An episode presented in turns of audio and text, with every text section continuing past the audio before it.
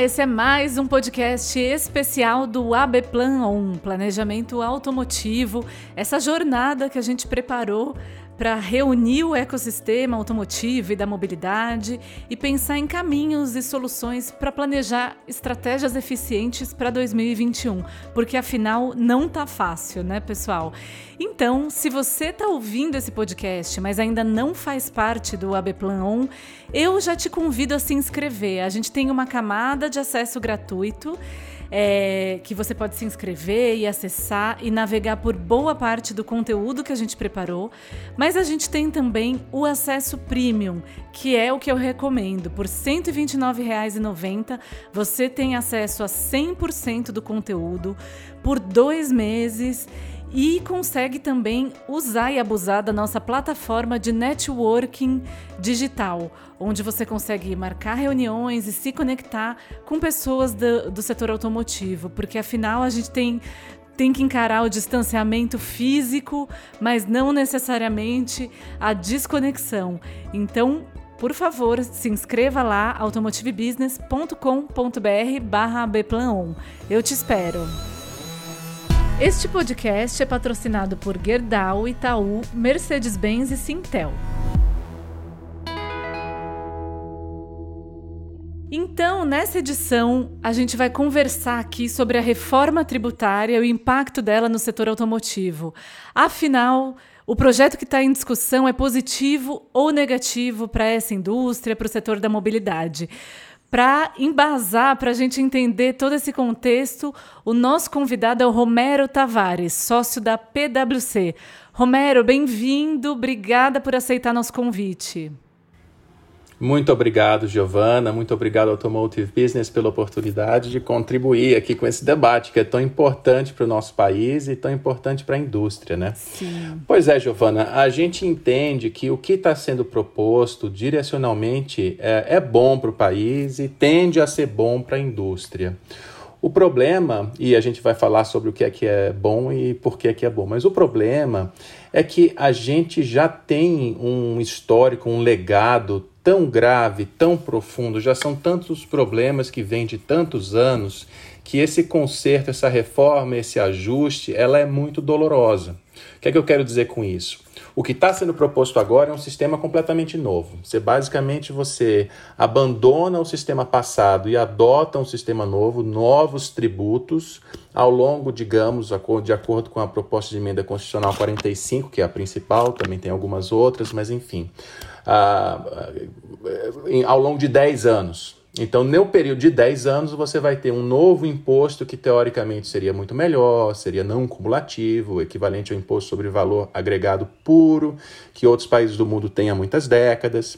E, é, ao mesmo tempo que esse imposto vai sendo uh, majorado ao longo de 10 anos. Todos os outros, aquela sopa de letrinhas que o Brasil tem, CMS, SS, PIS, COFINS, todos esses outros vão sendo diminuídos ao longo desse mesmo período. Então é um phase out, como a gente fala, do sistema velho, joga fora, e um phase in de um sistema completamente novo. Uh, quando você olha conceitualmente o que é que é o desenho desse tributo novo, é um tributo bom. A gente não está reinventando a roda, a gente está usando o que funciona bem em outros países. Ou seja, é um tributo aonde o consumidor final vai arcar com o ônus, vai ser visível, transparente na nota fiscal na ponta, seja de um, de um produto, como o próprio veículo, seja de um serviço de mobilidade, etc., vai ser visível, não vai ser discriminado, não vai ter uma tributação nem mais favorável, nem, mais, nem menos para um produto ou outro, um serviço ou outro. Então é muito neutro, ele conduz a uma organização melhor da economia, ele tende a ser favorável para todo mundo. Para que isso aconteça, toda a cadeia de suprimento, desde o minério do metal até o produto final, ela precisa funcionar bem. Então, todos os tributos que vão incidindo ao longo dessa cadeia, em cada etapa de venda, eles têm que ser todos recuperáveis, não pode haver acúmulo de créditos. Na medida em que haja qualquer tipo de acúmulo, tem que ser restituído em dinheiro pelo governo. Então, quando a gente olha para isso conceitualmente, é um ambiente maravilhoso. Não tem como não dizer que seria um outro Brasil, seria uma outra indústria automotiva, seria um outro, um outro mercado. Agora, diante das nossas restrições orçamentárias reais, olhando para o que é que é o Estado brasileiro, déficits fiscais em todos os níveis, é muito difícil a gente imaginar essa fluidez toda do sistema funcionando na prática. A gente espera que funcione, estão sendo criados mecanismos para que funcione, mas a gente fica muito apreensivo quanto a, ao quanto isso realmente vai ser fluido. A gente confia, a gente apoia, a gente vai fazer toda a força para que se materialize da melhor forma possível. Uma outra dificuldade é que o sistema velho, com todos os seus vícios, ele de fato continua ao longo de 10 anos. Então, todos os problemas que nós temos hoje, eles continuariam ao longo de 10 anos. Um dos principais problemas da indústria é um volume enorme de créditos acumulados que justamente não são restituíveis, a indústria não consegue recuperar e acaba virando um custo de produção, aumenta o preço para o consumidor final, reduz investimento, e esse problema está lá, ele não está sendo resolvido pelas reformas. É como se a gente estivesse jogando ele para debaixo do tapete. Então, de alguma forma, isso é algo que está faltando nessa discussão. O que fazer para resolver esse legado? O que fazer para resolver esse problema que a gente traz do passado? É algo que está faltando. E tem alguns outros probleminhas, tecnicalidades, mas eu diria, de forma geral, Giovana, tende sim a ser favorável para a indústria, tende sim a ser favorável para o setor. Uh, mas com várias ressalvas quanto ao quanto esse ideal vai se materializar na prática e o quanto a gente vai conseguir resolver o embrólio aí que a gente traz do passado. Sim, é, é sempre uma negociação muito complexa, né, Romero? E Sim. na sua leitura, qual é a chance do projeto ser aprovado nesses moldes que você mencionou? É, em que estágio a gente está? Como você acha que esse, essa implementação, essa aprovação vai se desenrolar?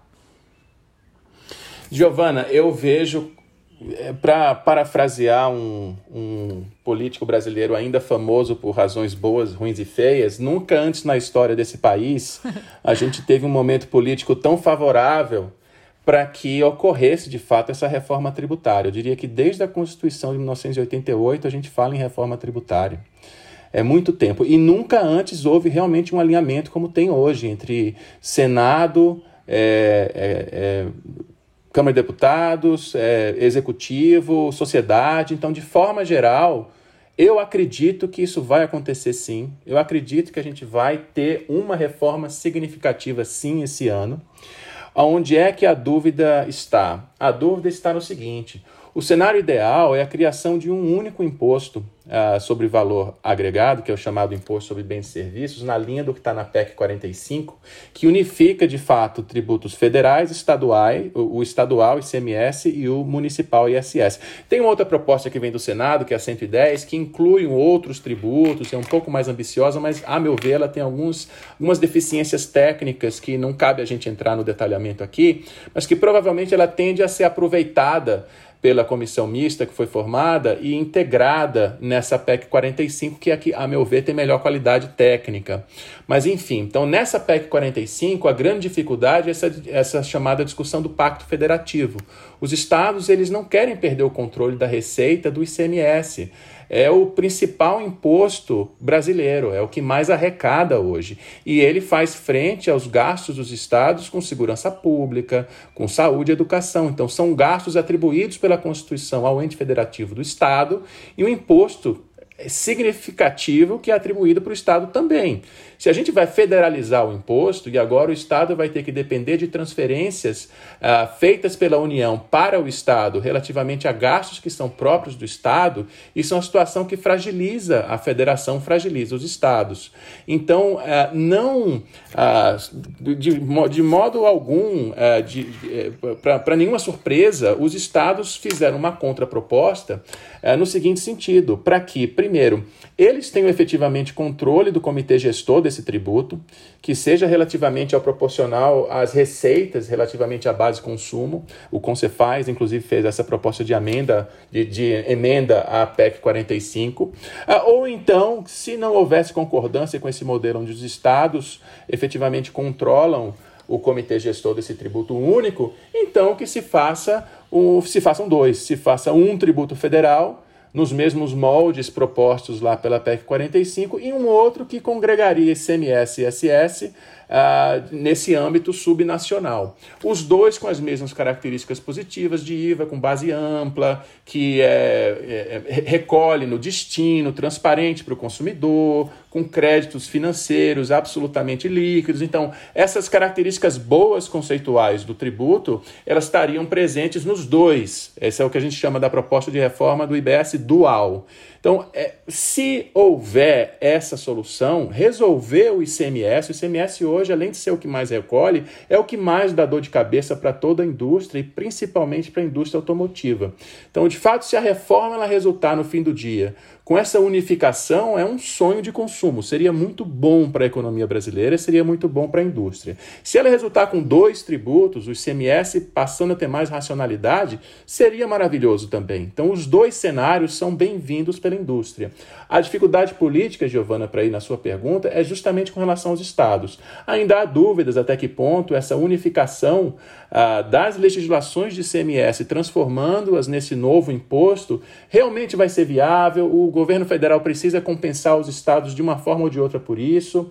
Então, existem ainda algumas dúvidas aí, mas a minha crença é que o alinhamento político existe e que essas dúvidas tendem a ser sanadas. Romero, você estava citando aí, né, esses desafios entre o Estado e o governo federal, e também tem uma questão, essa, essa reforma, o impacto dela para a economia é sempre desigual de alguma forma, né? Tem setor que vai Sim. ganhar, tem setor que vai perder, para a gente chegar num meio termo que faça sentido no futuro. E quando a gente fala da cadeia de valor automotivo, olhando para a indústria mesmo, a gente tem perfis muito diferentes de empresas, né? Tem fornecedores de insumos, tem os fabricantes de componentes pequenos, eh, empresas pequenas e médias, tem já os sistemistas que agregam muita tecnologia, os fabricantes de veículos, enfim, é uma, é uma grande cadeia. É, você acha que esse impacto vai ser mais homogêneo por, por se tratar de um setor industrial? Ou a gente deve ter segmentos aí dentro que vão eh, ter um, um efeito diferente da reforma? Uma excelente pergunta, Giovana. A reforma ela vai sim redistribuir cargas, não somente entre setores, mas entre subsetores e até entre empresas, Giovana. O que é que acontece? Nosso sistema ele é tão distorsivo hoje que cada empresa e cada setor foi se recortando, se adaptando, se configurando de modo a ser o mais eficiente possível, considerando essa variável tributária é, pre, é, prejudicial. Então, por exemplo, localização de fábricas Brasil afora muitas vezes levaram em consideração as diferenças de ICMS. Será que essas fábricas estão no lugar certo mesmo, considerando os fatores de produção não tributários? É, enfim, é um sem número de perguntas que vai ser suscitado. Então, do ponto de vista de oneração ou desoneração, existe sim uma perspectiva que no agregado a indústria e a indústria automotiva tenderia a ser desonerada, enquanto que, por exemplo, se a gente pudesse falar do setor de serviços, por exemplo, o setor de serviços tenderia a ser onerado. Só que, na verdade, isso é uma análise superficial, porque no final do dia, o que está acontecendo é uma mudança do sistema tributário sobre consumo. Então, como a, o objetivo da mudança é não haver um incremento de carga para o consumidor final, para o consumidor final, não deveria você ter nenhum incremento no, nos dispêndios tributários com esses impostos, para o consumidor final. Você pode ter um preço mais barato para o veículo e um preço mais caro para o advogado, por exemplo. Se a gente entra dentro da indústria, um fenômeno interessante, Giovana, é a servitização. Você mencionou isso no início da nossa conversa. Até que ponto a indústria, ao invés de vender produtos, não vai cada vez mais vender serviços de mobilidade? Então, a carga tributária sobre serviços vai tender comparativamente com hoje, ser maior, maior do que é hoje. Só que para a indústria, a indústria hoje já carrega uma sobrecarga face ao setor de serviços. Então, na produção dos veículos, você tende a ter uma desoneração. Na produção das peças, você também tende a ter uma desoneração. Ressalvados quaisquer recortes, regimes especiais, guerra fiscal do passado, zona franca, enfim. Você tem aí alguns fatores que são particulares de empresas específicas, onde você pode acabar tendo resultado de oneração na hora que você normaliza a carga para todos. Mas, no geral, é uma desoneração dos produtos uma oneração dos serviços. Mas se do ponto de vista do consumidor não houver um incremento de carga no consumo, o consumidor simplesmente vai ser mais livre para consumir o que quiser. Então, se a indústria oferecer bons produtos e bons preços ou bons serviços de mobilidade e bons preços, ela tende a ganhar também, porque a economia vai ganhar um estímulo de produtividade. É isso que a gente espera.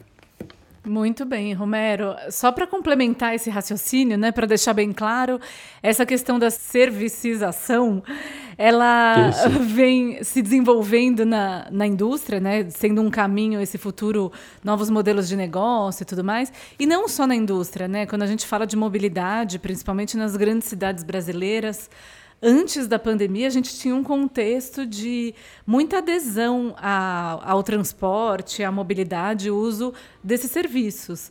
É, você acha que isso, de alguma forma, pode frear esse desenvolvimento ou não? Por causa dessa outra distribuição, a renda do consumidor seguirá disponível é, para usar esses serviços, ainda que tenha um, um incremento de carga tributária?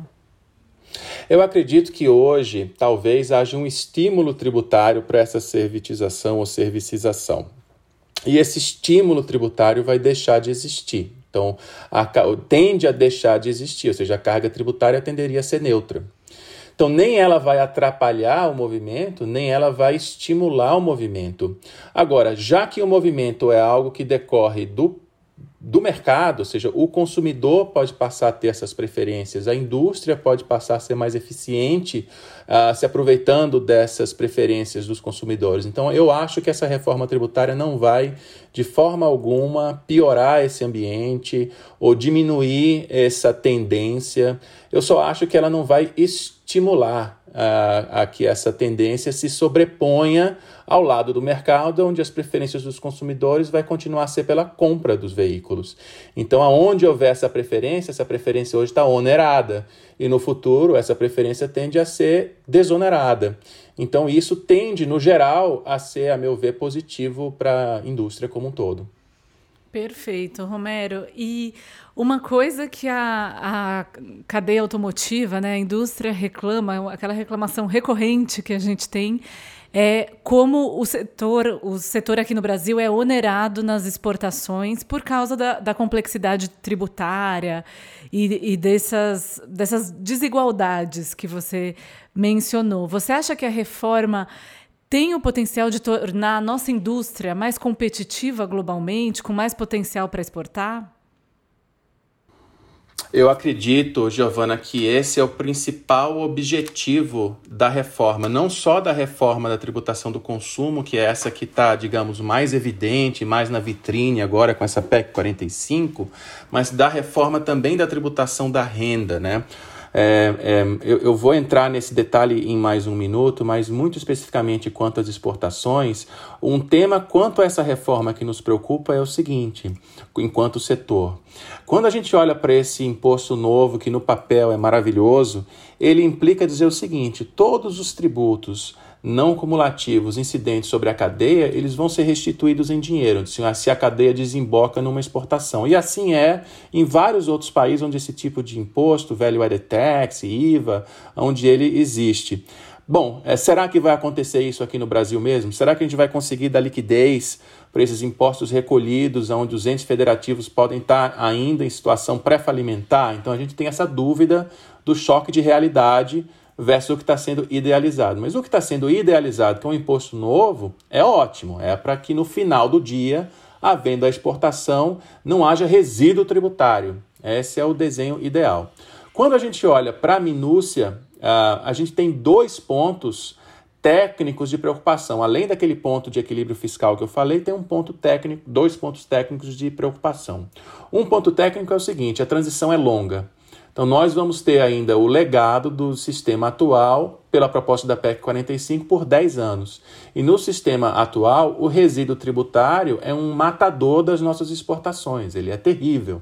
Então, o nosso reintegra, por exemplo, é uma solução ainda insuficiente muitas vezes. Né? Ele, é, os percentuais e até uma certa insegurança jurídica que existe quanto à amplidão, à amplitude desse, desse mecanismo é, é, é, não são suficientes para resolver o problema da indústria, principalmente da nossa automotiva.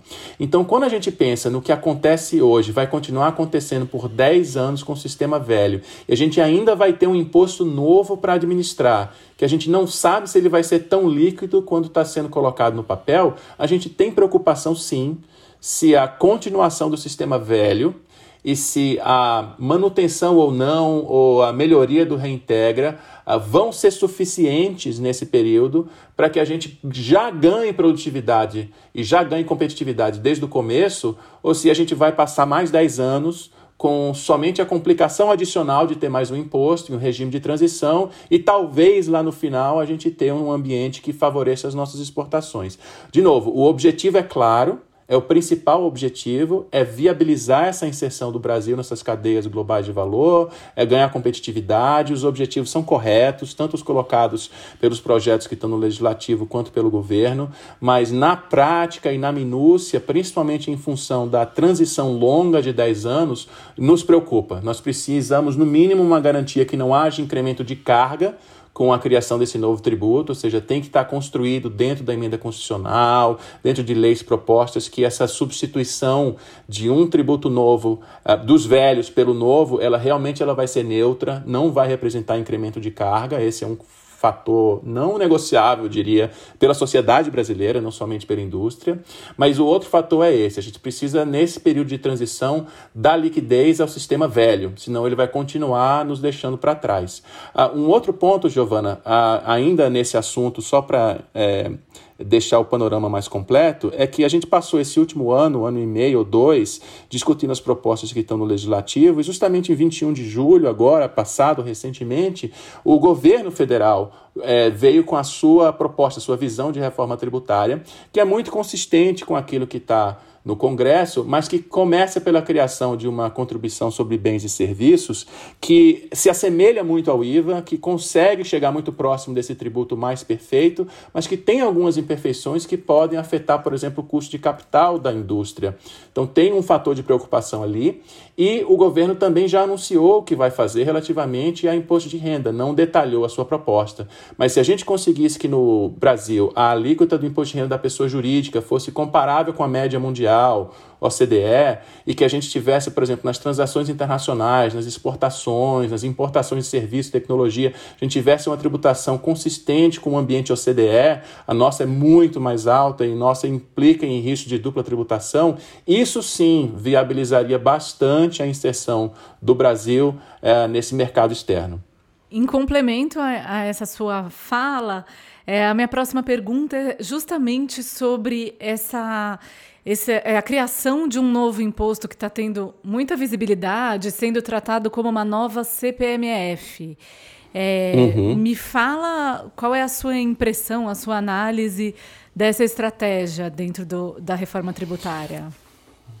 Veja, a gente tem um problema enquanto país, enquanto nação brasileira, que é o tamanho do orçamento. Então a gente não fez a reforma administrativa ainda, a gente ainda tem todas aquelas distorções que, ah, de modo muito saudável, a gente tem conhecimento através da mídia, da transparência de contas dos nossos ah, governos. Então a gente tem sim um problema orçamentário grave, que agora com a pandemia ele se agravou mais ainda. Então, qual é o problema? Se a gente vai criar um sistema tributário onde a reforma ela é feita para simplificar, a reforma da tributação do consumo é feita para simplificar e dar produtividade, não para desonerar o consumidor final. Então a gente já começa com esse pressuposto que a gente não tem como tributar mais o consumo, porque a gente já super tributa o consumo mais que qualquer outro país do mundo. Então essa base tributária já está exaurida, mais do que exaurida. E a gente olha para a reforma da tributação da renda e diz: olha, mas a empresa, principalmente a empresa industrial, está super tributada também. Ela tem uma sobrecarga fora da, da curva no padrão mundial. Então também tem que desonerar o imposto de renda da pessoa jurídica. Você tem algumas válvulas de escape, porque você olha e diz, então, então pera, então o trabalhador, o trabalhador está super tributado, o assalariado, em cima da folha de salários, as incidências que a gente tem sobre a folha, também estão entre as maiores do mundo, então também tem que reduzir. Então você começa a faltar pelo tamanho do nosso estado, não do nosso estado, mas do nosso orçamento, começa a faltar fonte de receita para evitar que o país quebre de vez em termos de equilíbrio fiscal. Então, com isso, você tem uma grande discussão sobre a tributação da renda de pessoas físicas, tributação de lucros, de lucros e dividendos distribuídos para pessoas físicas, a reversão do efeito da chamada pejotização de prestadores de serviço, etc. Pode ser uma fonte de receita? Pode, mas não se sabe se essa é uma fonte de receita suficiente para permitir as desonerações que são necessárias para que o Brasil cresça. E, especialmente nesse sentido, o o secretário passado falava de imposto único, tem impostos velhos, tem impostos, impostos ruins, a CPMF é um imposto ruim, distorsivo, em vários sentidos técnicos. Mas o fato é o seguinte: o ministro Guedes, vez por outra, continua trazendo à tona é a ideia de imposto sobre pagamentos e esse outro imposto sobre pagamentos digital, é, é, é tentando é, entender como o Brasil talvez possa acessar uma nova base tributária ou se o Brasil iria modernizar a velha base tributária da ICMS do, do, do CPMF e aproximá-la a uma nova base tributária da economia digital, enfim, não tem um trabalho concluído relativamente a se haveria uma nova CPMF ou não, se seria um outro tipo de tributo sobre transações digitais ou não, ah, mas o fato é, isso tem sido falado no contexto da desoneração da folha. E no contexto da desoneração da folha, isso é tão crítico, principalmente para a retomada da, do crescimento econômico e retomada do emprego nesse ambiente pós-crise, que eu não acho que a sociedade deva descartar, desqualificar a discussão. Eu achei que o ministro Guedes foi muito feliz na, na fala dele no Congresso na semana passada sobre, sobre esse tema, onde ele disse: olha, é, nós temos que ser, como democracia, capaz de falar sobre o assunto. A CPMF não pode ser tabu. Por pior que eu, Romero, entenda que ela é como tributo, talvez ela seja menos ruim diante da nossa já supertributação do consumo, já supertributação da folha, por exemplo. Então, eu não descarto, mas, sem dúvida, aquilo que foi falado na imprensa, já que não tem uma proposta de lei, aquilo que foi falado na imprensa se assemelha muito com uma nova CPMF que se aplicaria sobre transações processadas por meio digital. Foi feito referência a um trabalho que existe na OCDE sobre tributos da economia digital e aqueles são diferentes, aqueles são substitutos para imposto de renda. Mas ainda assim, aquela discussão também não terminou, também pode acabar sendo tributação sobre consumo. Então, o que a gente está falando aqui pode ser sim uma solução é, necessária, dado o orçamento, para que a gente consiga fazer a desoneração da folha. Isso a gente tem que ver quando a proposta se materializar. É, a gente está chegando ao fim da nossa conversa aqui, da nossa esclarecedora conversa, e eu tenho uma última pergunta é, dupla aí para você, que é se a gente tem um número, assim, se a gente tem a dimensão do quanto de eficiência a gente vai ganhar com essa mudança. Então, não sei, assim, o, o tamanho da, da redução da carga, ou como isso, se a gente consegue colocar de um jeito que fique muito claro para as pessoas. E também, é, a gente está num contexto aqui, esse é um conteúdo parte do AB Plan 1, nosso nossa jornada de planejamento para apoiar as pessoas da indústria automotiva e de mobilidade no planejamento estratégico. E aí eu gostaria de um comentário seu do que você recomenda, o que é importante para quem está nos ouvindo levar em conta no, planeja no planejamento do ano que vem, quando se trata de tributos. Perfeito, Giovana.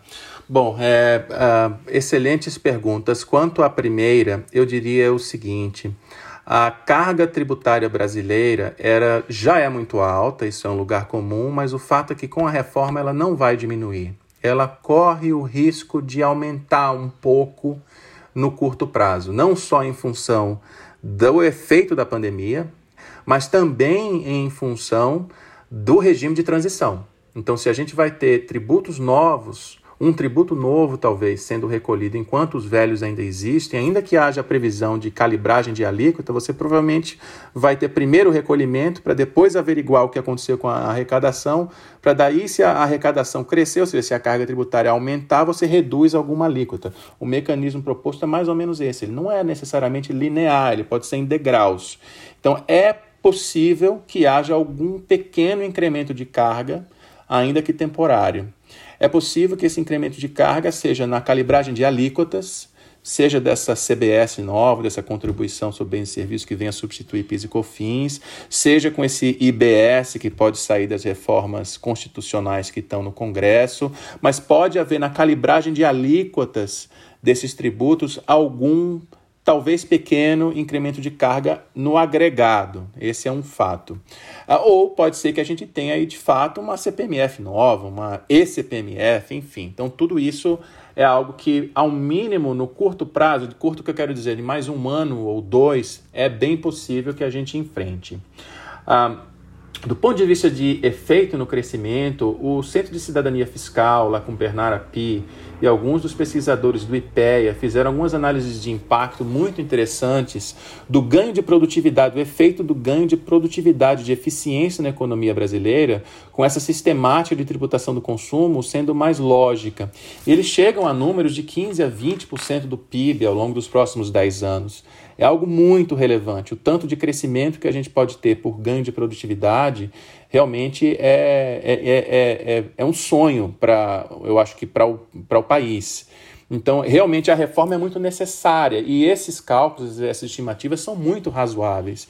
Quando a gente pensa na nossa realidade enquanto setor automotivo, do quanto essas, essas incoerências do sistema, esses impostos que se acumulam, essas restituições que não acontecem, o quanto isso pesa para o setor. Se a gente conseguir imaginar que ao longo de 10 anos a gente se livra disso, eu não tenho dúvida que isso é um salto no PIB sem igual. Então, esse é um fato para a gente também considerar no planejamento de longo prazo. Então, agora, no, voltando para a sua segunda pergunta, no curto prazo, eu imaginaria o seguinte: as notícias são boas com relação ao que pode acontecer com otimismo.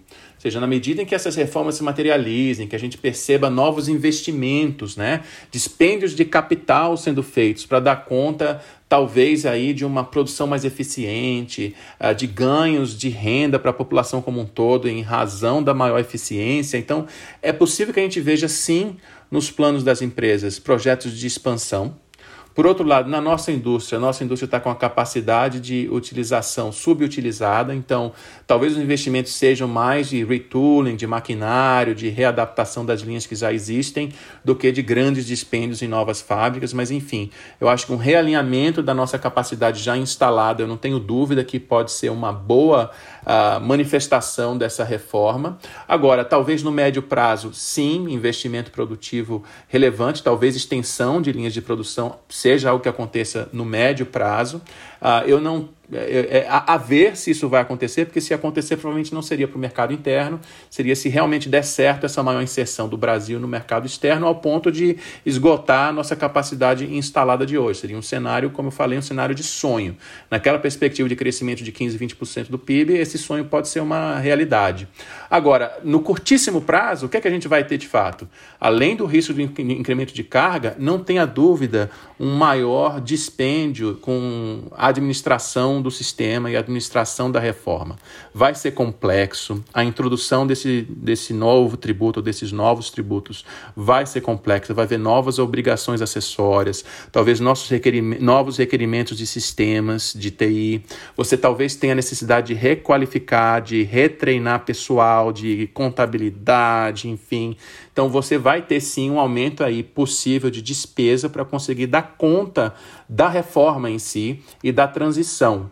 E além disso, como ela pode refletir em mudanças de preço, porque as cargas, como a gente falou, vai ter a oneração e a desoneração de empresas e produtos e serviços quase que caso a caso.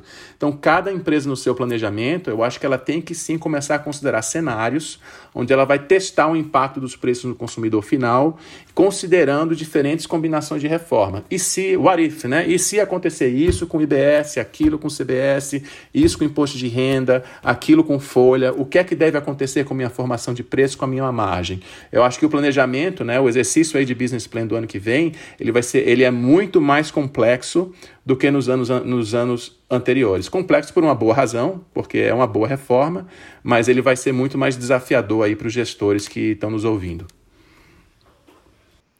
Perfeito, Romero. É, muito obrigada pela sua participação. A gente conversou aqui com Romero Tavares, sócio da PwC e um grande especialista em tributos. Romero, obrigada pela participação. Foi um prazer, Giovana. Bom, pessoal, a gente encerra por aqui mais esse podcast que é parte do conteúdo do AB Plan On.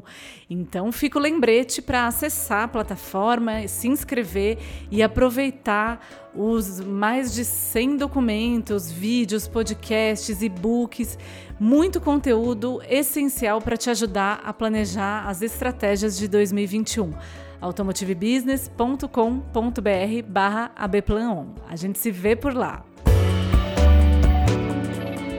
Eu sou a Giovana Riato e este podcast é uma produção de Automotive Business com patrocínio de Gerdau, Itaú, Mercedes-Benz e Sintel. A edição é do Marcos Ambroselli e a trilha sonora do Guilherme Schildberg. Até mais!